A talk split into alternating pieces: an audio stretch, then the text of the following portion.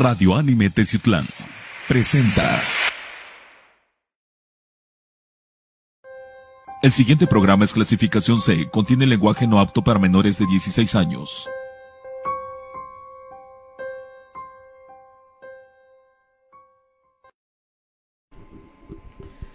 Amigos de Confidente en la Oscuridad, ¿qué tal? Sean bienvenidos a una, a una nueva aventura, un nuevo episodio que de verdad el de esta ocasión va a estar chulada. Eh, los saludo a lo largo y ancho de la República Mexicana. Recuerden, mi nombre es Rubén Canela y me da mucho gusto saludarlos en partes de, Centroamérica, Sudamérica, Norteamérica, en todos los lugares donde nos escuchan en este continente y en el viejo también, partes de Europa, España, Italia, Francia, Asia, Oceanía, este, Marte, Mercurio y todas las galaxias donde nos escuchan. Porque de verdad somos de los podcasts paranormales más, más escuchados, por lo menos aquí en México.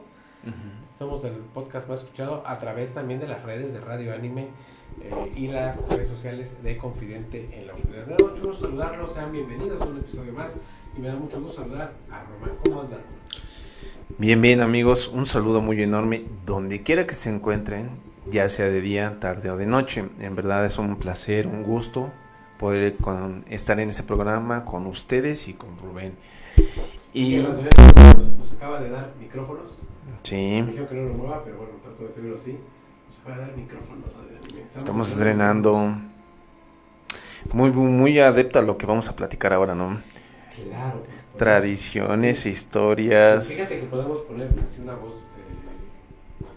eh, que más misteriosa, una voz paranormal. Bueno, no suena tan Mm. paranormal, suena. No, la, la, la mía se oía bien chillona, pero o sea, Vamos a escuchar historias de los. Aquí está el tema ya en pantalla. Vamos a hablar de los puentes, malditos. Historias de puentes, qué bárbaro, cómo se nos pasó. eh, los rituales que tienen que hacer para poner un puente. ¿Será verdad? ¿Será cierto que eh, necesitan hacer algún tipo de rito, ritual o trato para que eh, todo eso se. Esa edificación se quede ahí? ¿Por qué? ¿Para qué? Los puentes, por lo que sabemos nada más, son una vía de comunicación para proximidad. ¿no? Pues sí, pero yo creo que traes una historia que va a dar mucho de qué hablar para el tema que vamos a llevar, ¿no? La historia que tiene sobre Papantla. Sí, ah, bueno, es que se... se pero sabes que, mira, vamos, a- vamos con nuestro opening y ahorita platicamos esa historia. Sean bienvenidos a un programa más de Confidente. En la oscuridad. Está empezando tu programa, Confidente en la Oscuridad.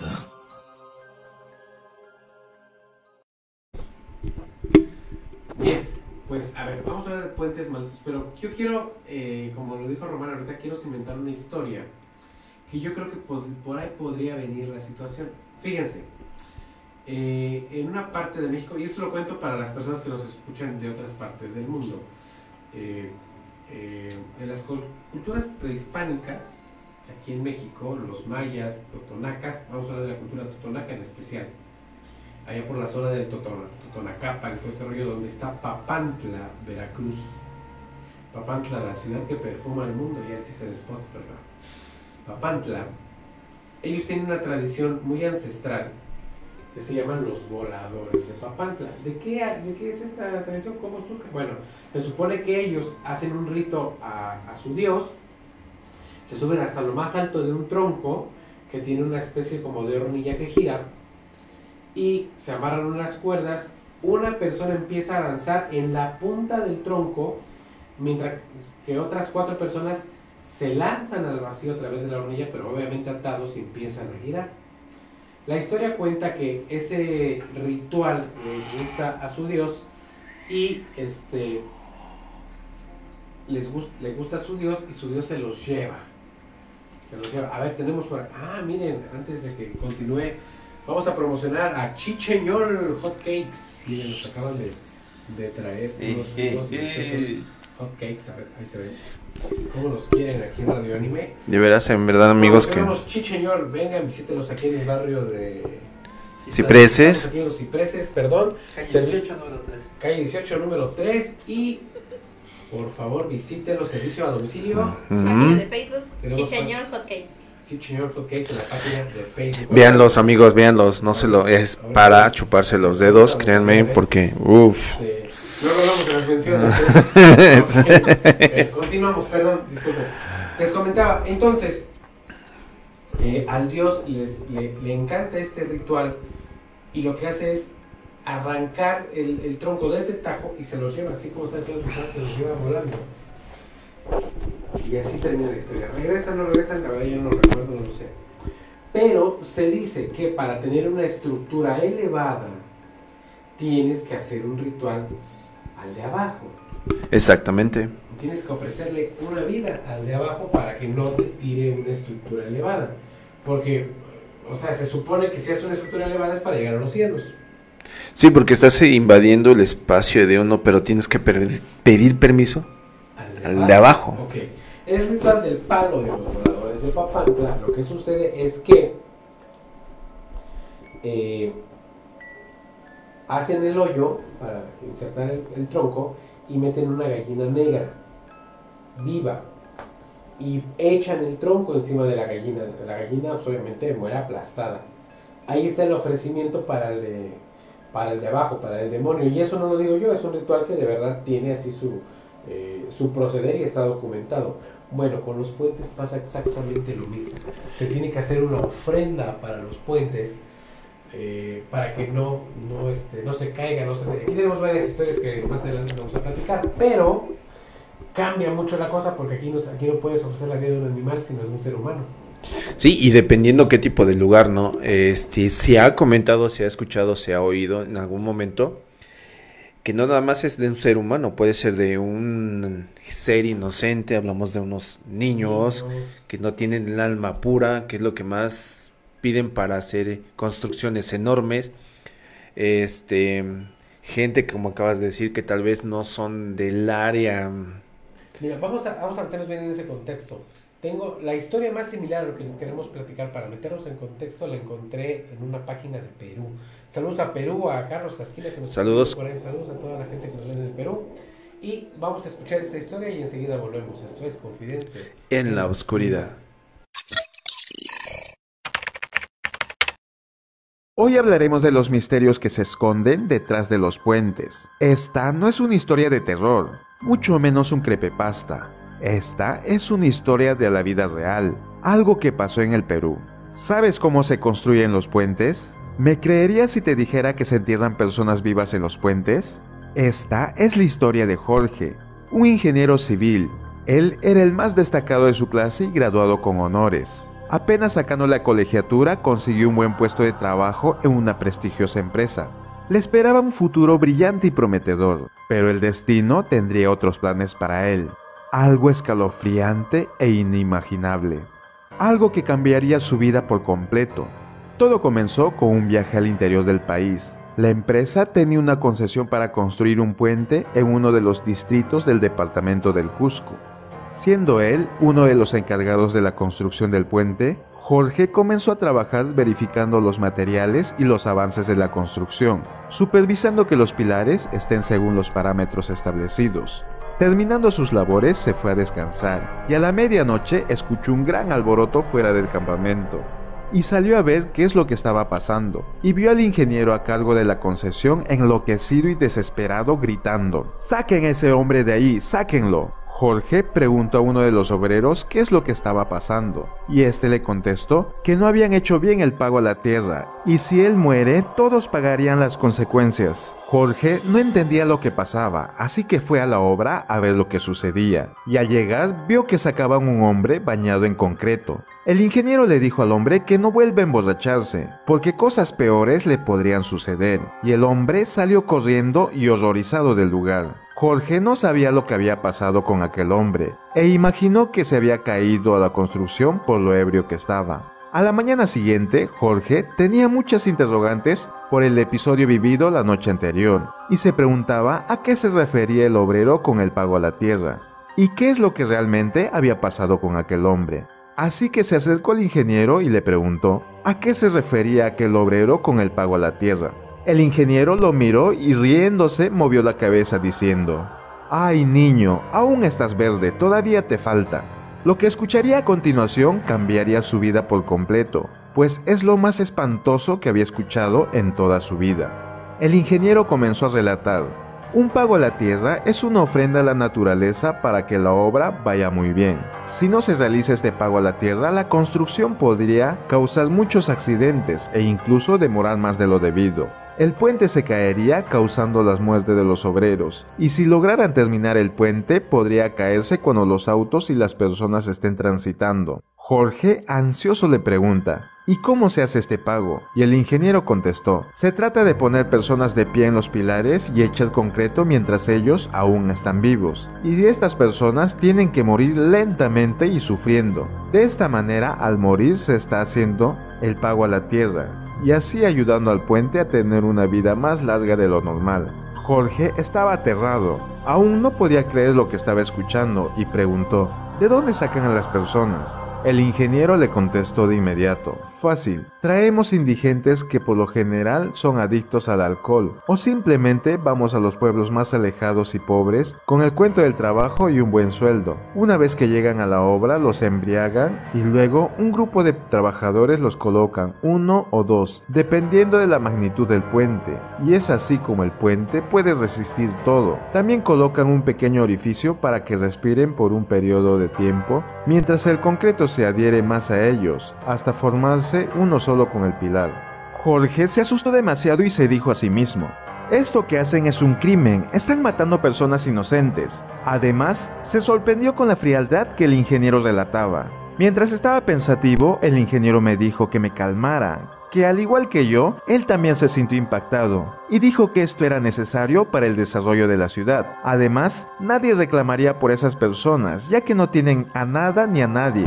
Y es ahí donde Jorge recién entendió lo que había pasado la noche anterior. Así que le preguntó al ingeniero por qué el obrero dijo que habían hecho mal el pago. El ingeniero le dijo que nunca se debe enterrar a una persona del mismo lugar, tiene que ser alguien de otro departamento. Y también le contó que el cerro lo estaba enloqueciendo en sus sueños, que podía ver a los obreros enterrando a un hombre a través de sus sueños. Y el cerro le decía, ¿qué estás haciendo? ¿Por qué estás enterrando a uno de mis hijos? Yo le dije, pero te estamos haciendo la ofrenda, y el cerro me contestó, Él es mi gente, es mi hijo, Él no puede ser la ofrenda, y el cerro me ordenó que lo saque de inmediato, porque si no derrumbaría el puente y cobraría muchas vidas. Y cuando me levanté, escuchaba un zumbido en el oído que me decía, sáquenlo. Al escuchar esta historia tan descabellada y fantasiosa, comprendió que se trataba de esas típicas bromas que se les hace a los novatos. Él se sintió aliviado al saber que todo esto era parte de una broma, y se dijo a sí mismo que no caería en ella, y se despidió del ingeniero muy aliviado. Al pasar tres días ya estaban culminando los pilares y Jorge ve que al pie de los pilares hay unos agujeros y preguntó a uno de los obreros para qué eran esos agujeros y el obrero le dijo para el pago y Jorge sonrió. Una noche cuando ya estaba durmiendo se despertó al escuchar unos gritos desgarradores y salió corriendo, pensó que era uno de los obreros que se había accidentado. Cuando llegó a la obra vio que estaban echando concreto a dos hombres. Jorge se horrorizó y corrió a ayudarlos pero no se lo permitieron lo sujetaron y él comenzó a gritar desesperadamente, Sáquenlos, los voy a denunciar, son unos asesinos. El ingeniero le dijo, Tranquilízate Jorge, tú sabías de esto. Te lo dije, así es la vida de un ingeniero civil. Jorge le contestó, yo pensé que se trataba de una broma. En ese momento, él decidió abandonar el campamento y se subió a una de las camionetas. Y el ingeniero le dijo que si se iba, perdería toda su carrera que lo denunciaría al Colegio de Ingenieros por abandonar su obra sin terminar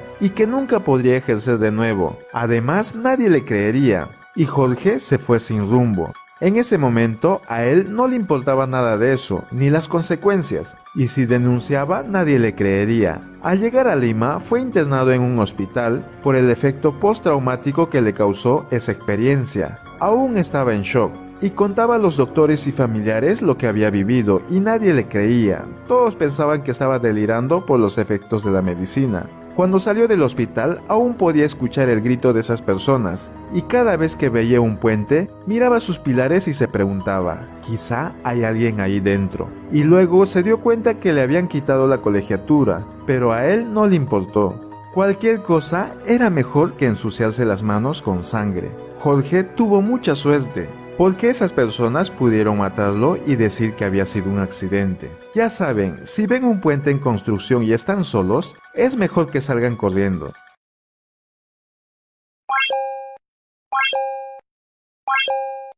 Ya, Charlie. Bien, pues ya volvimos, ya le dimos crán a los del chicheñor. Ah, exactamente. En fin, otra mención. a ver, fíjense qué historia. Y yo quisiera hacerte una, una pregunta, Román, antes A de entrar en contexto. ¿Tú crees que el encargado de obra o el ingeniero, el arquitecto, no sé cómo se le diga, esté consciente que al momento de hacer un puente o una estructura elevada debe de ofrecer un, un sacrificio? Pues yo creo que no, para empezar. Porque sales de una escuela en la cual, este, o una ingeniería, vamos a decirlo así, Sí, de no construcción, enseñan, oye. y no te enseñan las cosas paranormales, ¿no? Es que sonaría ridículo, perdón que lo diga, pero sonaría ridículo. Ok, para los que vamos a hacer puentes, a ver, temario, ofrendas al demonio. Pues, Pero eso, ¿sabes cómo lo vas aprendiendo? Conforme los, lo- los que empleas ahí van adquiriendo todo ese tipo de, de cuestiones, ¿no? Porque no a cualquiera se le va a parecer una... Vamos a ponerlo así. Un ser sobrenatural el decirte que tienes que hacer esto, porque si no, va a suceder tragedias. Bueno. Yo lo pongo en ese contexto, ¿no? estoy de acuerdo contigo, entonces, ok, no saben. Pero aquí en la historia que escuchamos, yo creo que es más experiencia que sabiduría. Sabiduría me refiero al estudio. Sí, sí, claro. Al decirle, no, pues estás muy verde todavía. Entonces es posible que ya a través de tu experiencia ya sepas que se tienen que hacer este tipo de, De... de situaciones. Ahora, imagínense nada más, por Dios, qué feo. O sea, entregar una vida humana para que esto no se, no se, no se caiga abajo. Pero encontramos los aspectos, ahorita vamos a las historias paranormales, encontramos los aspectos. Primero, eh, para hacer una estructura elevada deben de ofrecer a una o más personas. Sí. No deben de ser oriundos del lugar donde se está haciendo el puente. Totalmente. Y, y deben de ser personas completamente desconocidas para todos. ¿Qué estamos hablando en este caso? Más sencillo, de personas vagabundas, de las cuales no saben ni quiénes son, de dónde son, qué historias han de tener, no saben cuál. En efecto, en efecto. O luego agarran a los marihuanos o adictos de otras partes de, de- del país donde estén. Sí. De México agarran, eh, hacen un puente en Puebla, pero se traen unos cabrones de Guadalajara. Ujú. Y aquí nadie los conoce, ¿no? Y entonces es ahí donde entra, entra todo este rollo. Qué terror, Román. Pero imagínate ya la, la gente que ya está acostumbrada a ese tipo de rituales, porque no te creas, pienso yo que también cuando aceptas trabajar en construcciones y ya te dan un hincapié, las personas que te van a llevar como por primera vez, hablando de los que hacen la construcción, no los ingenieros, ya te están dando un preámbulo de lo que va a suceder. Claro, aquí en Teciutlán, eh, hace muchísimos años, construyeron la autopista Teciutlán Virreyes eh, para la ciudad de Sí. Puebla. Y en el municipio de Chignautla, que es la parte más elevada, hicieron un puente, porque antes era carretera federal, pero la pista pasa por abajo. En lugar de hacer un túnel, pusieron un puente, híjole, un puente súper alto, más de 30, 40 metros de alto. Aproximadamente. Entonces, a mí la historia me la contó el ingeniero encargado de, de la obra, de la empresa, no puedo decir el nombre de la empresa, pero una empresa constructora multinacional. Ok, él me comenta que cierto día cuando ya estaban eh, trayendo los pilares y las, ¿cómo se llaman estas? Este, traves Las traves. para los puentes, que se les acercó una persona, para la zona donde estaba muy despoblada, una persona elegante, de negro, eh, muy seria, muy correcta, y les dijo, eh, pues aquí no pueden poner el puente porque se los voy a tirar. Sí. Pero, pues, ¿cómo que me lo vas a tirar? ¿Tú quién eres o qué? Aquí no puedes poner un puente porque te lo voy a tirar. Pero si me pones aquí, ah, es que es el punto que no recuerdo. Él pidió 10 cabezas. Así le denominan a, la- a las ofrendas. Pero dijo, a mí me tienes que poner aquí a 10, 10 cabezas de niños. Es que no recuerdo si fueron niños o adultos, pero el chiste que eh, la cantidad eran 10. aquí me tienes que poner a 10 cabrones, me los entierras eh, sobre los pilares, en los de los pilares, y solo así no te lo voy a tirar, porque yo soy el diablo. Y me tienes que pedir permiso. Y solo así te voy a dar permiso, y si no te lo voy a tirar. El ingeniero en aquel entonces no se creyó el cuentito, puso el puente y el puente cayó. O sea, es literal, el puente cayó, aún no estaba en funcionamiento y cayó. Sí. Y después, pues escuchó que desaparecieron ciertas personas aquí de la ciudad y este pusieron el puente y técnicamente de que lo pusieron al mes ya estaba en funcionamiento. Sí, que muchos se sorprendieron de, en la rapidez que se puso el puente, ¿no? Sí, ¿no? Y que, y que pudo trabajar. Imagínense nada más qué historia, ¿no? Y hablando de historias, vamos a escuchar algunas, la, la que sigue, vamos a escuchar más historias de puentes malditos.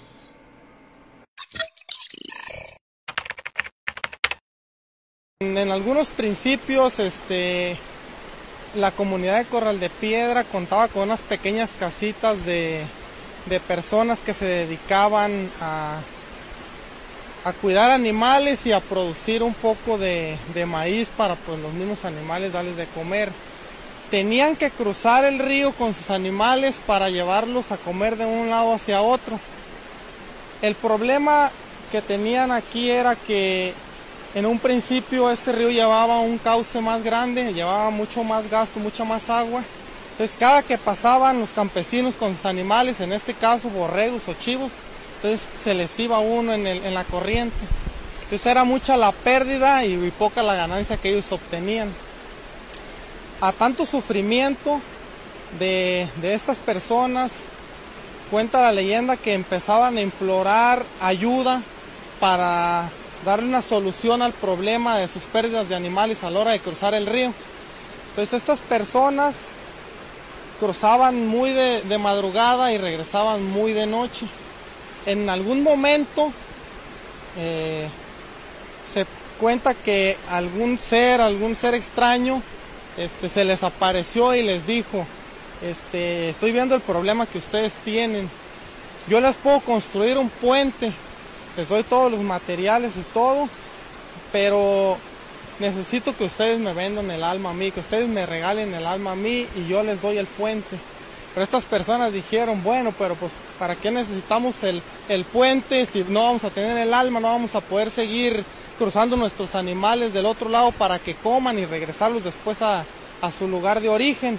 Entonces se supone que por ahí hicieron un trato que les dijo esta persona o este ser que, ellos, él les iba a dar el material para que construyeran el puente, pero lo tenían que construir antes de las 6 de la mañana, que era cuando el gallo cantaba, cuando se tenían que despertar para ir a, a cruzar los animales del otro lado del río.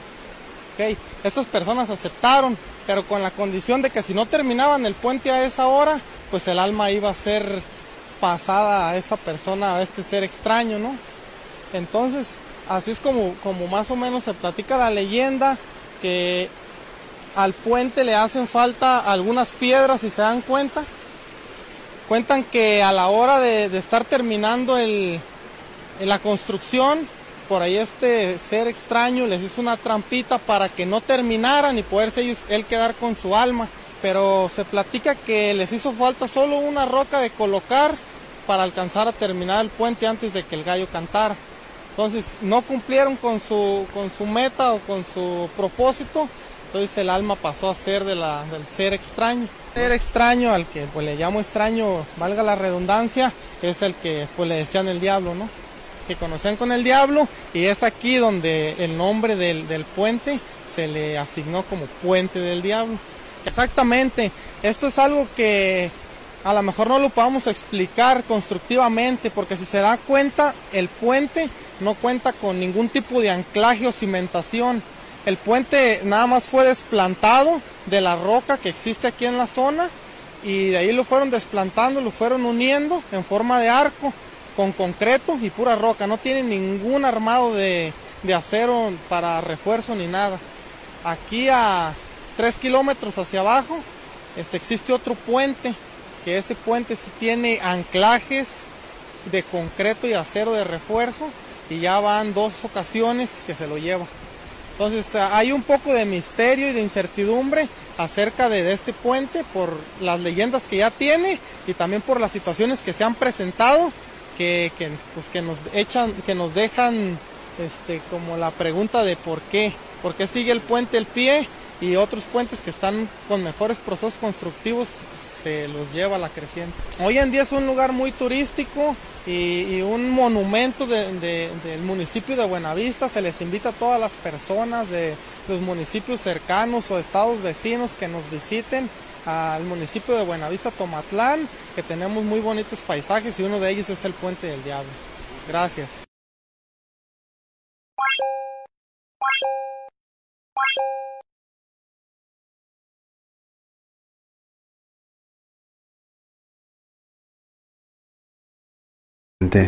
Imagínate nada más. Ahora, dentro del folclore popular de la construcción de los puentes, se dice que el diablo te puede construir un puente, pero la única condición es que lo debes de terminar antes de que cante el gallo. Le puedes hacer trampa al diablo o al constructor, dependiendo de, de que para qué lado vaya. Sí, sí, claro. Entonces, no podían cruzar, no podían pasar, los animales se los llevaba el río. Hace el trato con el demonio para construir, que le dé la fortaleza para construir el puente y lo construye en una noche.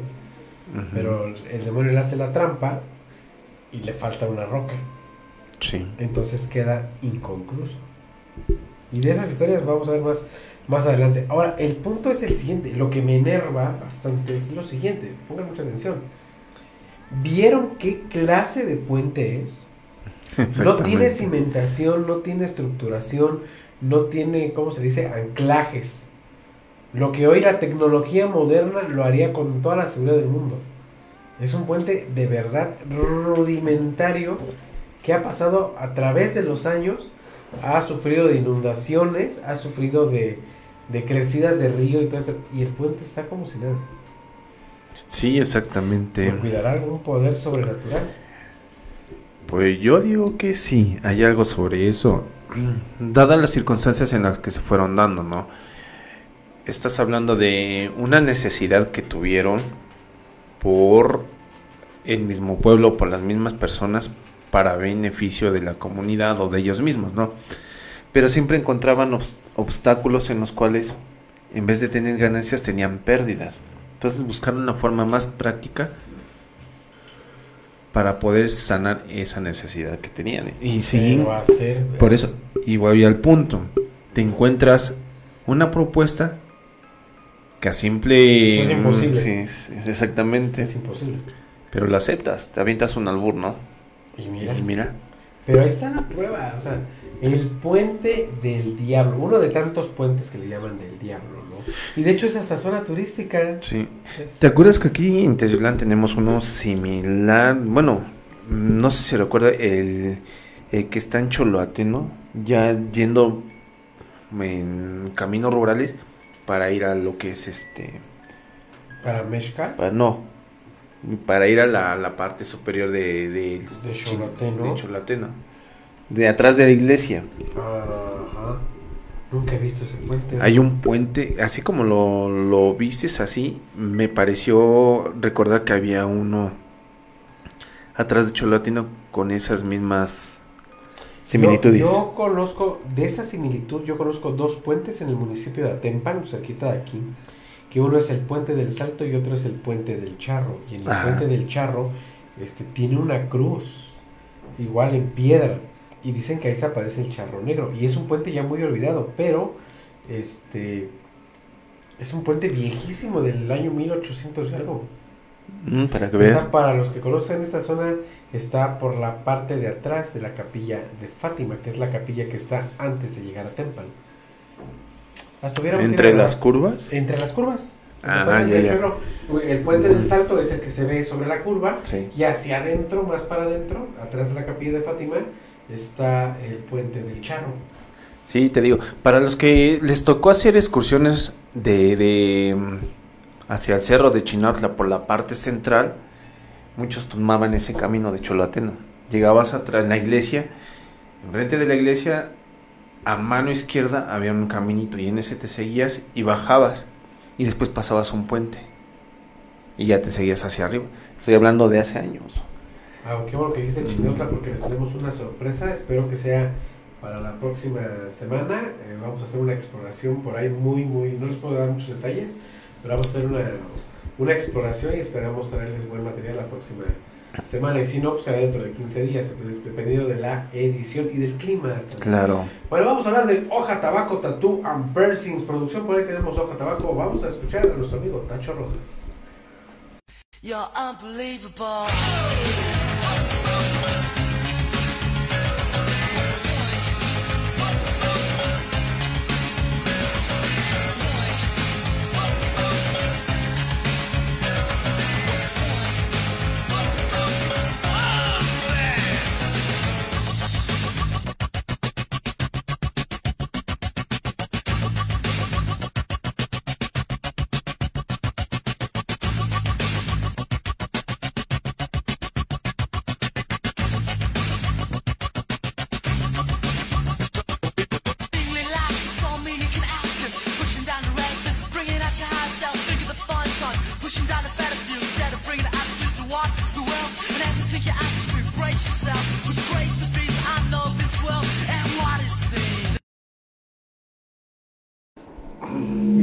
Visiten Hoja Tabaco Tattoo and Piercings en el barrio de Chilauringo, al ladito de las farmacias, farmacias Guadalajara, José María Pino Suárez, número 2. En el barrio de Chilauringo, referencia al ladito de farmacias Guadalajara. Visiten a nuestro amigo Tacho Rosas en Hoja Tabaco Tattoo and Piercings, Tacho Man, el mejor. Y si en verdad quieren tener arte en el cuerpo, síganlo. Y van a crear arte, esculturas, cualquier cosa que ustedes deseen, nos van a plasmar en su piel y va a quedar chingón. Sí, y nuestro amigo Tacho Rosas por ahí. Si nos estás viendo, Tacho, o nos estabas viendo, saludos, porque te estamos viendo a través de un like, que tenemos un like aparte. Vamos a ver más, más historias de puentes malditos aquí en México. Estas están eh, chingonas, así que vamos a verlas y enseguida hablamos. De esta manera existe el Puente del Diablo de Navacoyán, en Durango, donde según la crónica, ante la necesidad de transporte y comunicación, cada año se construía un puente de diversos materiales y técnicas, mismo que en la época de lluvias era destruido por la creciente del río, lo que representaba un gasto enorme de recurso material y humano cada año. Hartos de esto, en 1782, por orden y financiamiento de don Pedro Minjares de Salazar, se mandó traer al mejor y más experimentado constructor de puentes de Zacatecas, quien tenía fama de haber realizado obras de tal magnitud con mucho éxito, el cual tuvo como condición terminar la obra antes de la época de lluvias y de no ser así, el hacendado se vería exento de pagar el total del trabajo. La leyenda dice que a pesar de todos los esfuerzos, el personal y acarreo de materiales, la obra llevaba un atraso del 75% cuando el plazo estaba casi por vencerse haciendo materialmente imposible su terminación. Así lo consideró el maestro albañil, que pasaba los días y noches preocupado, viendo en juego el dinero y trabajo invertido y más que nada su honor y palabra, al no cumplir con lo estipulado. Así que una tarde lleno de impotencia y angustia manifestó que estaba dispuesto a entregar su alma al diablo si éste le ayudaba a terminar aquel puente. Bien dicen por ahí que nunca desees lo que realmente deseas, que en ese momento se le presentó un hombre vestido de negro que le ofreció la ayuda que solicitó a cambio de disponer del maestro de obras en cuerpo y alma. Así se cerró el pacto cuando la tarde daba paso a la noche. El maestro albañil, no queriendo despegar ojo para presenciar cómo el diablo cumpliría con semejante compromiso, vio pasar las horas hasta sentirse cada vez más decepcionado, hasta que al dar exactamente las doce de la noche, al canto de los gallos, una turba de más de mil personas se presentó y en medio de una gran tormenta comenzaron la frenética construcción. Mientras absorto presenciaba aquel prodigio, se dio cuenta que el maestro de obras era aquel hombre de negro con quien había hecho el acuerdo. Así transcurrió aquel frenesí hasta que el canto del primer gallo de la madrugada hizo que todo aquello se detuviera. Así a la mañana siguiente el puente estaba terminado, faltándole solo una piedra, misma que el maestro albañil colocó pegando con mezcla, y se fue a llamar al hacendado. pero para su sorpresa cuando regresaron, aquella piedra faltante seguía sin estar colocada y así quedó hasta la fecha. Una vez que el maestro entregó la obra y recibió el dinero del contrato, se encontró con el diablo, quien le dijo, vengo por ti, a llevarme tu cuerpo y alma conforme al trato que hicimos. El albañil le contestó, no cumpliste con lo pactado, porque faltó de pegar una piedra. En el preciso momento que el maestro, dándose unos golpes con las palmas de las manos en los lados del pantalón, para simular el aleteo de un gallo, pronunció fuertemente el canto de este, y el diablo desapareció derrotado y furioso, y nunca volvió a molestar al maestro albañil. El mito se enriquece, dado que faltan piedras en pretiles y otras partes del puente, mismas que los reproductores del mito dicen que son las que dejó de colocar el mismo demonio. Tenemos también el puente que se encuentra entre San Andrés Ya y Santo Domingo Yojovi, en la sierra norte de Oaxaca, construido hacia la segunda mitad del siglo XVIII, donde se cuenta que las comunidades próximas a la barranca del Cajonos no podían construir el puente e invocaron al diablo para que lo hiciera en una noche. El diablo les pide que a cambio la entreguen a una joven, pero el pretendiente de ella se opone, y muy parecido a la leyenda anterior, el Consejo de Ancianos acuerda engañar al diablo con el truco del gallo que canta al ser apretado antes de que concluya el puente. Entonces se da el canto del ave y el diablo se aleja furioso y derrotado, cuando solo faltaban de colocar unas pocas piedras. Dicho sea, más allá de la leyenda, el lugar donde fue construido el puente es por demás un terreno sumamente difícil para haber realizado tamaña obra, y más con las técnicas y materiales de aquella época, por lo que no es de extrañar haya sido episodio de incontables accidentes mortales durante su edificación, y de ahí provenga su fama de lugar maldito. A su vez existe el Puente del Diablo de Coatepec, en Veracruz. Su construcción data de finales del siglo XVI y fue financiada por don Francisco Hernández de la Higuera, español oriundo de Santibáñez de Bejar, provincia de Salamanca y quien era propietario de la hacienda e ingenio de la Santísima Trinidad, de quien se dice también realizó un pacto con el llamado príncipe de este mundo para permitir la construcción y duración del puente, que dicho sea de paso sigue casi intacto hasta nuestros días, a pesar de no contar ni con las mínimas tareas de mantenimiento. Existen también los puentes de Malinaltenango, en el Estado de México, y el de Buenavista Tomatlán, en el estado de Michoacán. Ambos corren en similares circunstancias de los anteriores respecto a sus leyendas, el previo pacto y luego el engaño al diablo. Mas uno de los más famosos, y se cree el más antiguo de toda la Nueva España, se encuentra enclavado en esta ciudad, que es el Puente del Diablo ubicado en Cuernavaca, Morelos, que sirve a su vez de paso al también llamado Callejón del Diablo, un estrecho y sinuoso camino empedrado que al salvar el río Apatlaco y la barranca de Amanalco, unió el barrio de Amatitlán con el de Tlaltenango y a su vez Atlacomulco, lugares donde entre 1522 y 1523, por mandato de Hernán Cortés, se construyó la iglesia de San José, una de las primeras en todo México, y la hacienda azucarera de Cortés, cada uno de estos lugares con su respectiva leyenda, las cuales serán tema de próximos videos. Dicho puente del diablo cuenta con una distancia de un poco más de 7 metros y una profundidad de entre 18 y 20 metros. Y es precisamente aquí donde surge su leyenda, puesto que se cuenta fue el propio Hernán Cortés quien al huir de un grupo de enfurecidos tlahuicas que lo perseguían para darle muerte, montado en su corcel rucio, realizó una hazaña imposible al saltar la distancia de poco más de 7 metros sorteando la barranca de Amanalco y evadiendo aquella persecución exactamente a las 3 de la tarde. Hazaña que aparece registrada en una placa de cerámica a la entrada del puente, fechada en el siglo XVI, así como lo que se cree fue el nombre original de dicha construcción, Telpochhuehueco, voz náhuatl que significa el viejo siempre joven. Este informe consta en el Códice Municipal de Cuernavaca, que trata sobre la fundación de esa localidad después de la conquista española.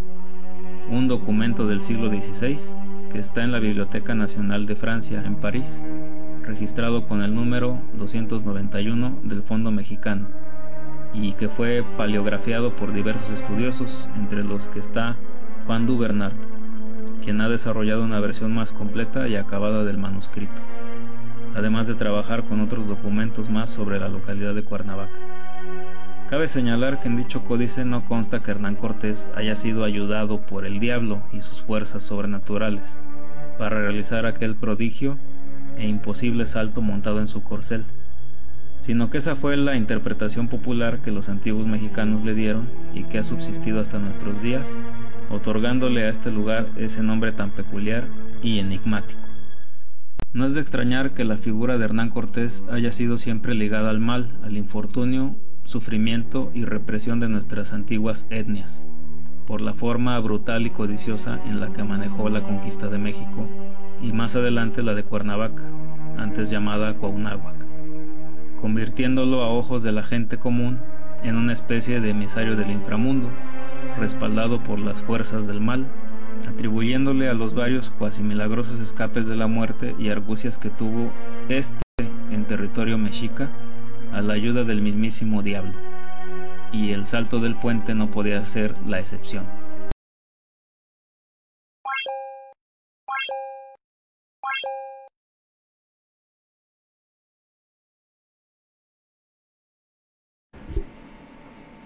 Historias de varios puentes del diablo. El de Cortés está una chulada. ¿no? Sí, claro, está muy, pues a la vez enigmática y algunos pensarán muy elevada de, de credibilidad, Es que, ¿no? Fíjate que cuando la historia se cuenta y se cuenta y se cuenta, pero no la documentas, ya se vuelve mito.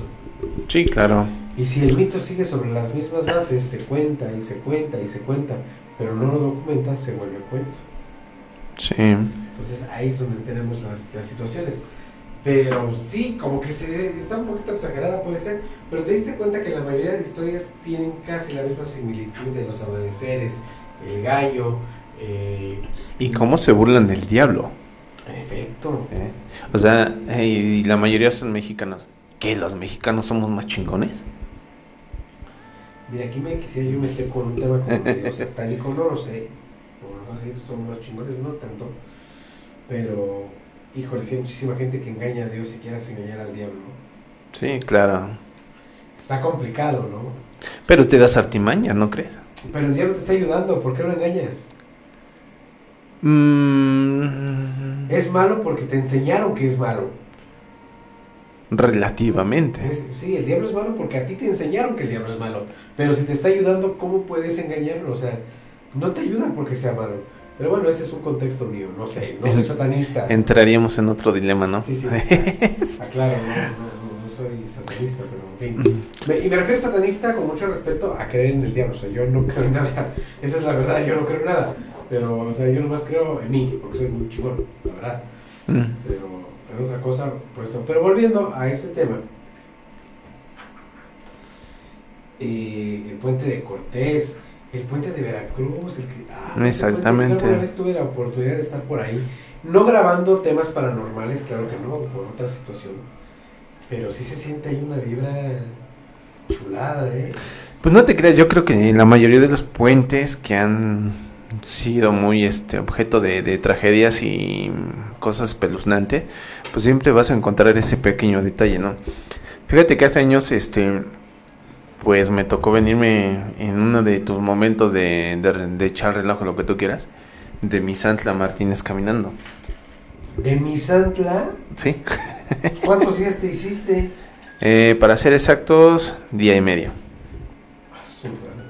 Pues no está tan largo. No, no está Pero sí te me tocó pasar por un el puente.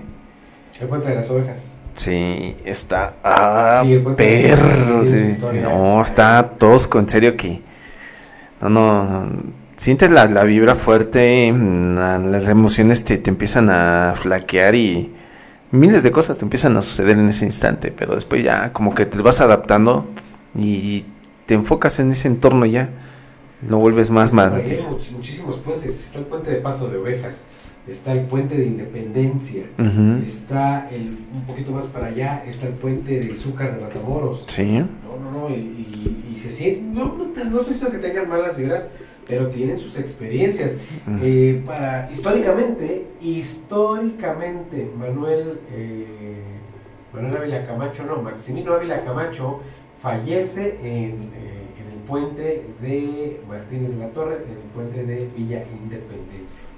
Imagínate. Históricamente, sea, eso es historia este, real, pero no, historia, imagínate. Bueno, también sabemos cómo era históricamente Maximino, ¿verdad? Ah, claro. Pero, en fin. Y aquí, por ejemplo, ¿de cuál hablaríamos que está muy fuerte el el puente de? Tlaltenango. Aquí en Ciudad de Tlaxcala tenemos un puente eh, Ujú. que comunica las comunidades de, de Ciutlán por el barrio de Aguateno hacia el barrio de San Diego. Es un puente muy elevado, el puente de Tlaltenango. Y se dice que en ese puente, bueno, abajo de ese puente vive el mismísimo diablo. Exactamente. Y eh, tengo muchísimas eh, historias, tanto grabadas como me las han platicado a mí, de que a ciertas horas de la noche aparece un ser alado y se le sube a los coches. Que tú tuviste la oportunidad de un pequeño contacto de esa forma, ¿no? Sí, no con un ser alado, eh, y esta historia está bien padre porque un día eh, estaba yo en un grupo de también de exploraciones urbanas y esto, que son los, los moradores nocturnos, si no mal recuerdo. No mal recuerdo, ¿verdad? y este, hicimos una exploración, no recuerdo en dónde, y yo subo a dejar a mis compañeros ya hacia la ciudad, a la terminal para que tomen su transporte, iba yo en mi coche, y que me encuentro sobre ese puente, eran casi las 4 y cacho de la madrugada, una persona completamente de blanco, solo, sentado eh, eh, en, en la, eh, ¿cómo se puede decir? En el descanso de ese puente. ¿Y quién chingados está ahí a esa hora solo? Porque es un, un lugar muy sólido, vestido de blanco y ahí. Y cuando ve que pasa mi coche se levanta y yo dije, ay, no puede ser. Y te quedas con la maña así de, si no lo recojo se me va a subir. Sí. Si no lo recojo se me va a subir. Y no lo recogí y no se me subió, pero tampoco volteé para atrás y no lo espejé y no lo vi por el retrovisor. Vámonos. Y se siente una de las pocas experiencias que he tenido paranormales fuertes. Sí, te digo que aquí en Tesla, pues, básicamente eh, estamos rodeado, rodeado de puentes. A veces el puente de Choloco, que también El está muy fuerte. El fantasma de las chorreras adelantito Ujú. Choluteca, que también está muy cabrón. Este, ¿Cuál más? es que varios, Román, hay- Los que nos rodean, El sí. puente de la legua. También, que El está muy la legua, grotesco. Que dicen que en el puente de la legua este, se aparece el charro sin cabeza. Ujú. Imagínense. Estaría bien dar un tour por esa parte para que se den cuenta qué tan Ya pesado es. Vamos a hacer nuestros especiales para, para la semana del terror. No sé si vamos a semana del terror, pero vamos a tener especiales. Es más, sería cuestión de hacerles un, como un cuestionario si gustan o qué quisieran ustedes para este aniversario que se nos viene, ¿no? Es que también tenemos proyectos en puerta. Este, últimamente hemos hecho lives con llamadas y mensajes y eh, a petición de todos ustedes ya estamos desarrollando el proyecto de Confidente en la Oscuridad, Historias de la Noche. Claro. Así va a ser el título, por ahí ya les estoy dando la primicia, Confidente en la Oscuridad, Historias de la Noche. Todavía nos falta por estructurar, pero parece que lo vamos a hacer los sábados en la nochecita. Exactamente, amigos, no se lo pierdan. Este va a ser un programa muy diferente en el cual también ustedes van a ser partícipes de todo esto, contando sus historias de cualquier modo. Este vamos a darle énfasis en comentar, ayudar, lo que ustedes desean para que todo sea muy ameno, ¿no crees? Sí, bueno, vamos, todavía es un proyecto, eh, todavía no lo tenemos bien formado como está aquí Confidente en la Oscuridad. ¿Te gustó el programa de esta ocasión? Me encantó, mi hermano. Ya dimos hasta primicias, ok. Eh, espero que les haya gustado el programa de esta ocasión. Puentes malditos, no hagan tratos con el diablo, por favor. Hagan tratos con los vivos, por favorcito. Eh, agradezco a Radio Anime eh, el haber dado el espacio para la realización y producción de este programa, como programa de todos ustedes, que es Confidente en la Oscuridad. Eh, el cual también ya está alojado en todas las plataformas de podcast. Por favor, visiten nuestro podcast, escúchenlo, descárguenlos. Por ahí, donativos, aceptamos donativos. Están los links de de, de donación. Visiten Confidente en la Oscuridad a través de todas sus plataformas y redes sociales. Román, tus redes sociales. Pues las mismas de siempre, Román Martínez, ahí nos encontramos echando cotorreo, escuchando música rock y pues una que otra babosada. Eh, mis redes sociales personales, eh, Rubas me encuentran en todas mis redes sociales. Tengo mil millones de redes sociales. Esto fue Confidente en la Oscuridad. Nos vemos en la próxima. Yeah.